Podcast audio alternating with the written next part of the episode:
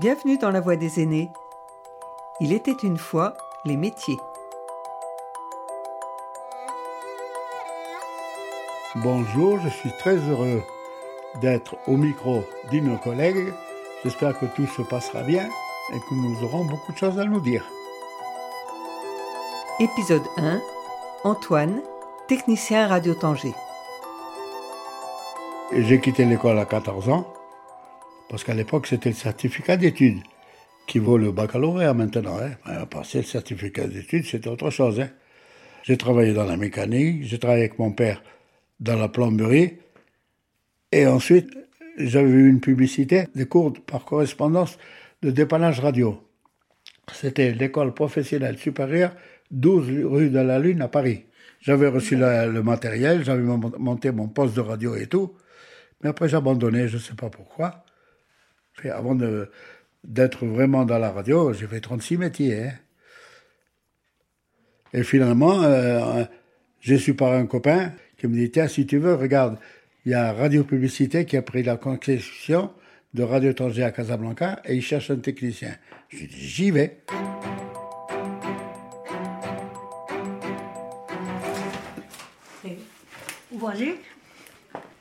Antoine ouvre avec l'aide de sa femme l'album photo qu'il a préparé pour ma venue. Ça, c'est ma carte. Radio Tanger. Ah ben, je vais vous laisser dire ce qu'il a écrit. Radio Tanger International, oui. Si le métier de technicien radio existe encore, il a évolué et on a oublié la manière dont il était exercé après-guerre. J'ai commencé à Radio Tanger en 50. En, même pas, en 49 même. C'était international, Tanger était international, oui. Parce qu'on avait les quatre langues. On avait le français, l'arabe, l'espagnol et l'anglais. Mais les deux premières chaînes, c'était français et arabe. Et moi, je parle couramment arabe. Mais c'était la chaîne française et la chaîne arabe qui marchaient bien. Et nous avions à Casablanca, nous avions deux journalistes euh, marocains, arabes, et un, deux, trois, quatre, et cinq journalistes français. C'était une agence de publicité qui a pris l'exclusivité de Radio Tanger pour le Maroc, puisque Tanger, était quand même à 400 km de Casablanca. On avait monté le, le studio à Casablanca et on a commencé à faire du, boulot et ça marchait bien. Hein. J'avais la moto sport. Vous voyez, quand je partais en reportage avec mon matériel, hein, je suis technicien, mais il m'arrivait de faire des, animations, de faire des petites animations, hein, parce que c'était pas boulot. J'avais assez à faire en tant que technicien. Non. Là, c'est un interview que nous avons fait, Gilbert Bécaud. Ça, c'est son chef d'orchestre.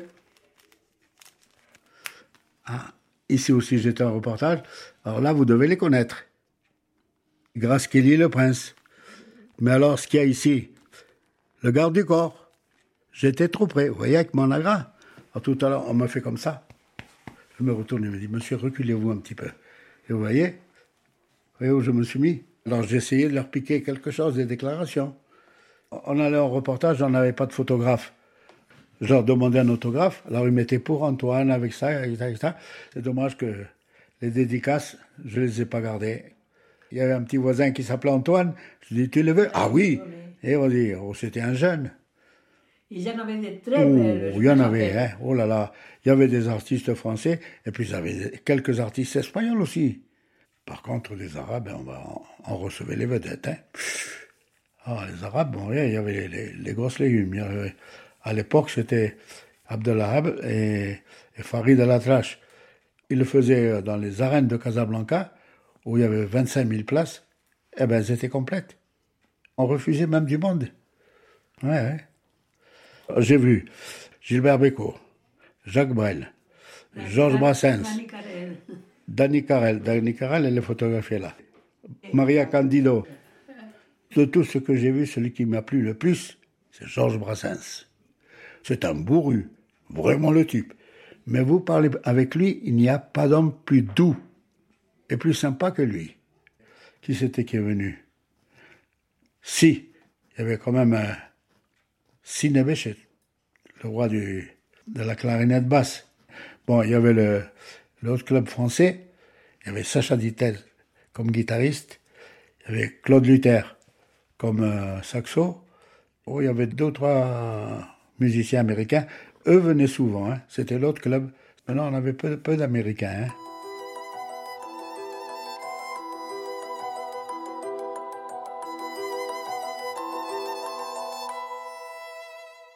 Les artistes américains ne venaient pas, ou peu à Casablanca. Ils allaient à Tanger. Toute la Beat Generation y a séjourné. Mais quand Antoine avait un week-end de libre, ce n'est pas pour Tanger qu'il prenait un billet, mais pour Tétouan, la ville de sa fiancée. Et moi, je suis allé la voir deux fois à Tétouan. Et la troisième fois, je suis resté avec le billet de transport dans la main. Parce que le patron m'appelle et me dit Antoine, demain on va à Rabat. Je dis, oh, moi je travaille pas demain, moi. Il me dit, ah, eh oui, mais le boulot c'est le boulot, hein. Je pouvais pas refuser. Il me dit, qu'est-ce qu'il y a? Moi, j'ai le billet. Regardez, j'ai le, billet pour aller voir ma fiancée à Tétouan. Elle me dit, eh, donne-moi, combien il t'a coûté le billet? Allez, à la fin du mois, tu l'auras sur ta feuille de paye. tu partiras un autre jour. Mais un autre jour, je suis pas parti, c'est elle qui est venue. Et à l'autre jour de mariage, il est venu ici pour Ah oui Heureusement qu'on n'est pas parti en voyage de noces. Le lendemain du mariage, il vient me chercher à la maison, il y avait un reportage à faire. Je dit, bon, ben on y va.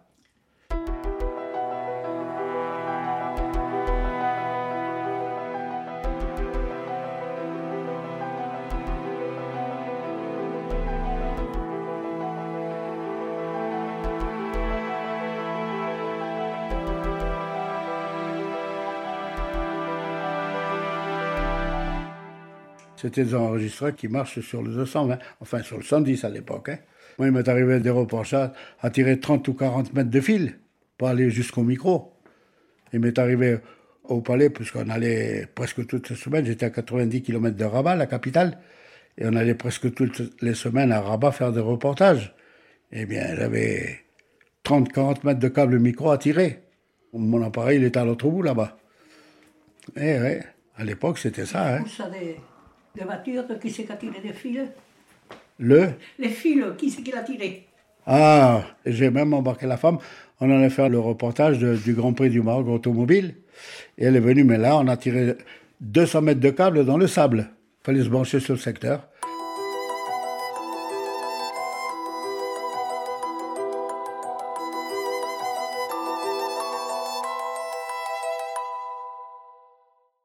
nous évoquerons ensemble les premiers enregistreurs sans fil, les fameux Nagra, ce qui veut dire littéralement en polonais il enregistrera.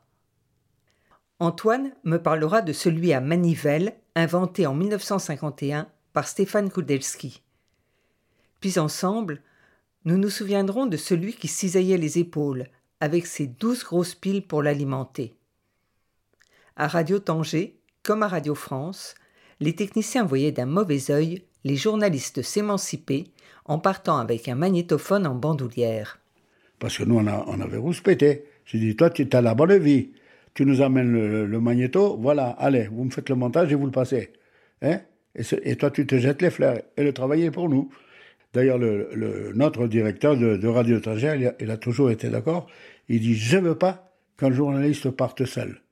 Parce qu'il te fout la pagaille, quand il revient, l'appareil n'a pas marché. J'ai pas pu, j'ai pas pu.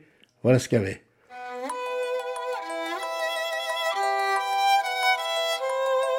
Philips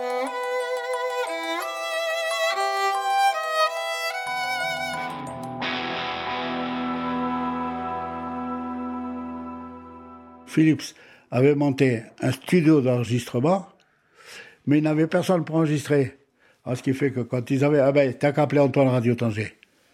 Alors, mon patron me disait, Antoine, vas-y, demain à 2h, chez Philips. C'était le premier disque. Oh, mais ça, le tirage, il marchait, en arrive, il marchait, hein. Il marchait, il y a facilement 100 000, 150 000 disques qui arrivaient à chaque copie, hein. Un jour, j'ai un orchestre marocain et israélien à enregistrer. Et il y avait une, femme assez âgée. Elle avait du succès, hein on l'avait enregistré. Le lendemain, elle meurt. Je reçois tout de suite un coup de fil. Antoine, il faut vite faire des copies de ce que tu as enregistré hier. Parce qu'elle avait la cote. Hein. Tout le monde voulait un disque d'elle. Hein. Oui, oui, ça avait. C'est les, petits 45 tours. Ça a marché. Alors, il fallait faire une copie, l'envoyer à Paris. Et trois jours après, ça revenait. Oui, 150, 200 000 disques qui, revenaient. Hein. Ils étaient vendus comme des petits pains. Mais le, groupe était, par exemple, le musicien, admettons, je sais pas moi, il avait 100 dirhams pour faire l'enregistrement. C'est tout. Une fois qu'il avait encaissé les 100 dirhams, l'enregistrement ne lui appartenait pas. Il appartenait à la maison de disques. Il y avait, eh ouais, mais c'était les combines. Parce que maintenant, vous ne pouvez pas le faire, ça, hein. Il y a les droits d'auteur. Il n'y a pas une chanson euh, d'une de cette époque, années 60, dont vous vous souviendriez? Une chanson arabe? Oui. Ouais, Il y a l'autre qui fait Automobile wagabil marla ala sarbi mabrouk mabrouk min. Et ça, ça continue. Alors voilà le studio de Casablanca. Vous voyez ce, ce matériel? Là, vous avez un, deux, trois magnétophones. Ça, c'est un graveur sur disque. Parce que vous avez les disques souples, Piral. Ça, c'est un disque noir. Et le graveur, bien sûr, vous le, mettez à, à la suite de l'amplificateur. Moi, je faisais des disques pour les particuliers. C'est ce qu'on appelle euh, le message parlant, vous voyez Le gars qui voulait envoyer un message à ses parents ou à sa copine ou à sa femme, des trucs comme ça. Alors moi, je les enregistrais en studio. Et ensuite, je les, je les. Vous voyez, le studio, c'est celui-là. Moi, je leur vendais des disques et j'avais un pourcentage.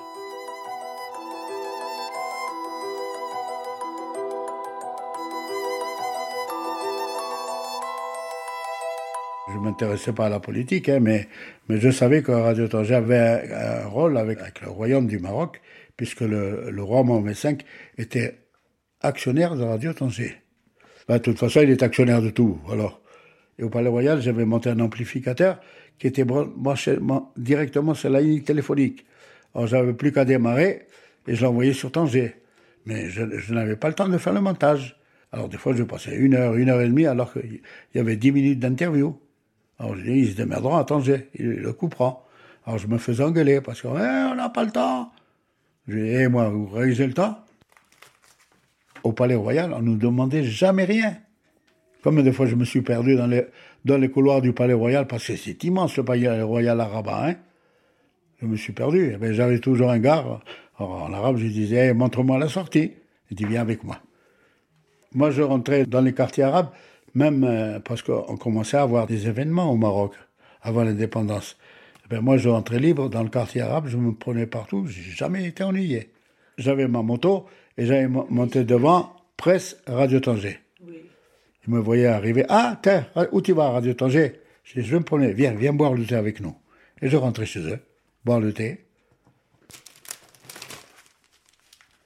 Et ça, Le roi du Maroc. le roi du Maroc, Le père. le père, Mohamed V, Le grand-père. Mohamed V, et voilà Hassan II. Moi, je suis derrière.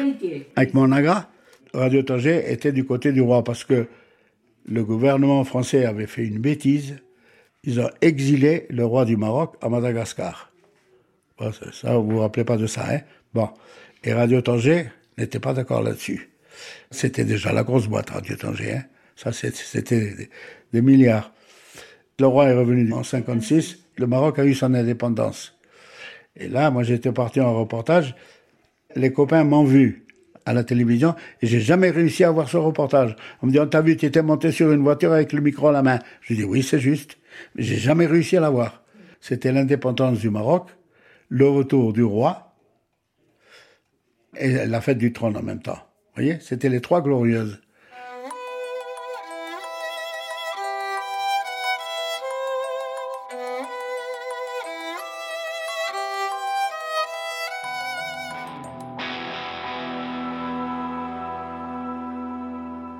Le gouvernement marocain a décidé que le 1er janvier 1960, toutes les radios privées disparaîtraient. Mon directeur m'avait demandé si ça m'intéressait rentrer ou à Radio Monte Carlo ou à Europe numéro 1.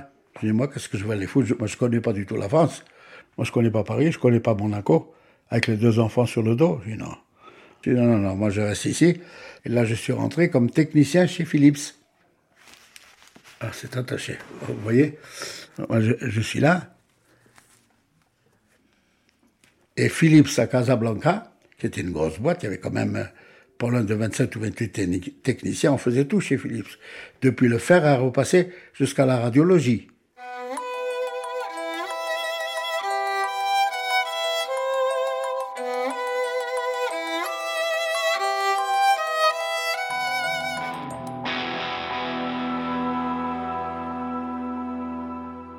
Et je m'en vais, et je m'en vais, et je m'en vais. On entendait que ça devant On, le on rencontrait les copains de la rue. Alors ça va, oui, oui, tiens, je pars la semaine prochaine. Où tu t'en vas? Je m'en vais en Espagne. Ils se faisaient tous rapatrier. Eh ouais. Les écoles françaises commençaient à fermer. Tout le monde partait. L'avenir de mes enfants, qu'est-ce que c'est Qu'est-ce qu'ils allaient? Hein? En 66, nous nous sommes fait, en tant qu'Espagnols, nous sommes fait rapatrier et nous sommes arrivés à Barcelone. À Barcelone, il y avait 100 frères. Parce que mon beau-frère, ce qu'il aurait voulu, c'est que à Barcelone, je me monte un atelier de radio, de réparation radio. Il me dit, tu aurais gagné de l'argent. J'ai dit, moi, j'aurais gagné de l'argent. Mais mes Mais mes enfants- qu'est-ce qu'ils auraient fait Les ouvriers. Maçon. On est chômeurs. Maçon tous les deux. Parce qu'à l'époque, l'école, le lundi, c'est Saint-Joseph. Le mardi, c'est Saint-Vincent. Le mercredi, c'est Saint-Paul. Le jeudi, c'est Saint-Marie. Et le vendredi, c'est le professeur qui est malade. Ça, c'était avant. Maintenant, non, ça a changé. Je dis, qu'est-ce que c'est cette école-là? Ou alors, il fallait aller à une école payante. Mais les écoles de l'État, c'était zéro.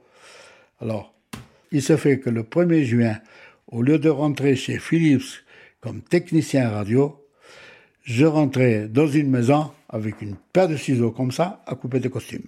À Castres, à Castres. Hein À Castres, Bastier. chez Bastier. Bien, bien, bien. On les doit beaucoup à la France. Ah, mais c'est des bons souvenirs, hein.